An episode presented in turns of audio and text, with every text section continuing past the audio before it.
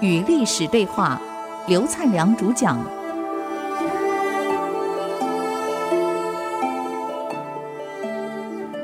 与历史对话，我是刘灿良。这个蒯通是这样建议，我是建议你不要去学什么文种这一类之人。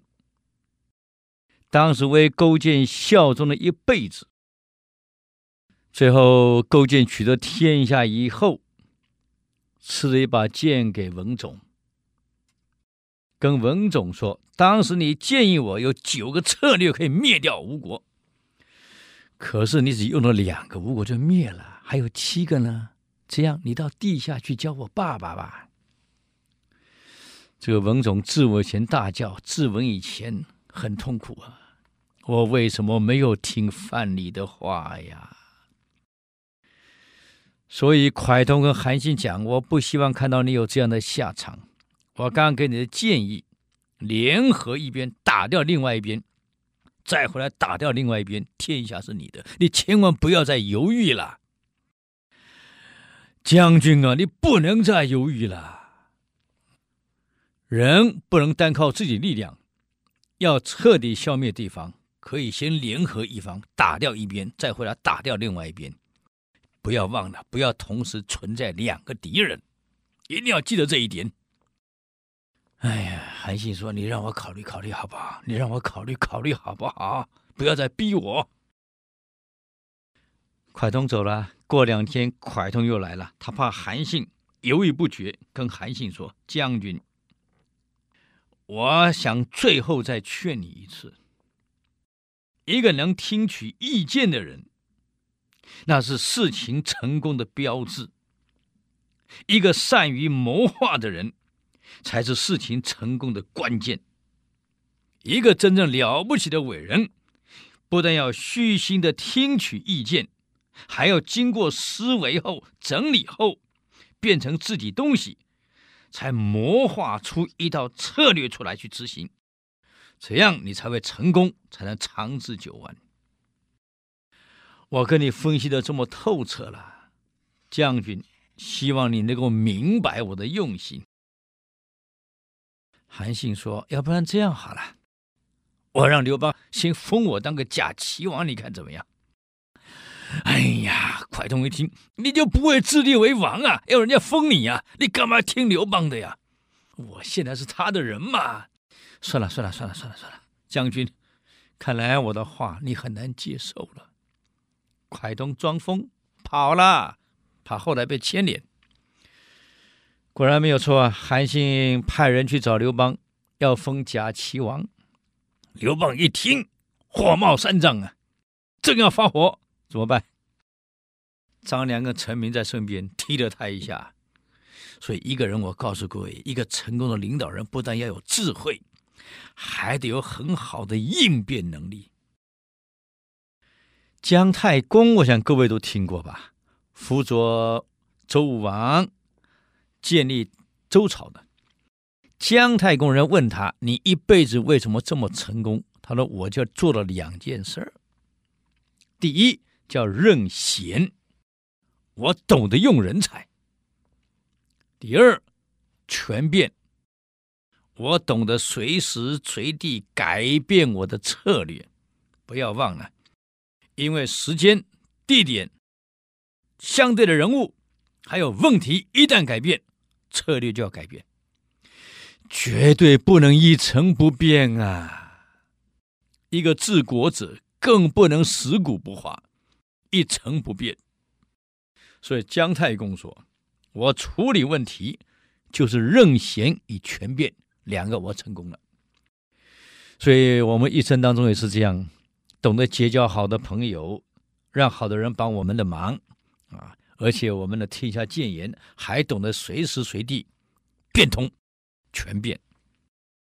难怪孔子讲“宜者三友”：有直、有量、有多闻，宜也。我们交朋友，第一种人是有直，品性很好的，道德观很好的，是有德的人，我们要交往。中国人有一句话：“近朱则赤，近墨则黑。”跟这样人在一起，我们一样进步嘛。第二种是有量，处处能为我们设想、为我们着想、能体谅我们的人。当年管仲跟鲍叔牙两个人做生意，钱都是鲍叔牙出的呀。可后来呢，分红谁分得多？管仲。很多人抱不平啊，跟老鲍说啊：“你这是蠢材呀！你做生意，钱是你出的，成本是你出的，资金是你拿的，这不分红你哪是他拿六呢？”哎，管仲有家眷，有老母要养，我一个人嘛。你看，所以能够为朋友设想，能体谅朋友的有量，我们要多交。第三种有多文，学问非常好。很有才华，能够帮我们发展、帮我们成长的这个人，我们要结交。有这三种好朋友在我们身边，你想想看，我我们碰到问题需要咨询的时候，需要顾问的时候，需要出点子的时候，需要辅助的时候，不就来了吗？再加上我们处理问题能够全变，懂得变通，当然会成功。所以刘邦就是全变力很强。但一听要封假齐王，哦，生气了。我叫汉王，你封齐王，你不是搞独立吗？啊，跟我对着干嘛？张良跟陈平一替他，刘邦马上改口，封什么假齐王？啊，功劳这么大，要封封真齐王。你看都会讲话，韩信多高兴啊！啊，可是刘邦在这个西阳城这一带。啊，坚守跟楚军对峙，他要求韩信跟彭越赶快来援助，这两军就是按兵不动。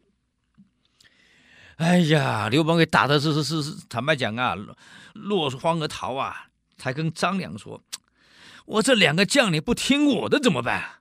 啊，我急要他们来，韩信不动兵，这个彭越也不动，怎么回事？”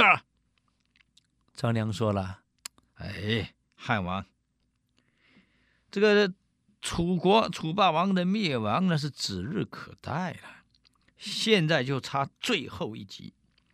这最后一集就是需要韩彭两个人。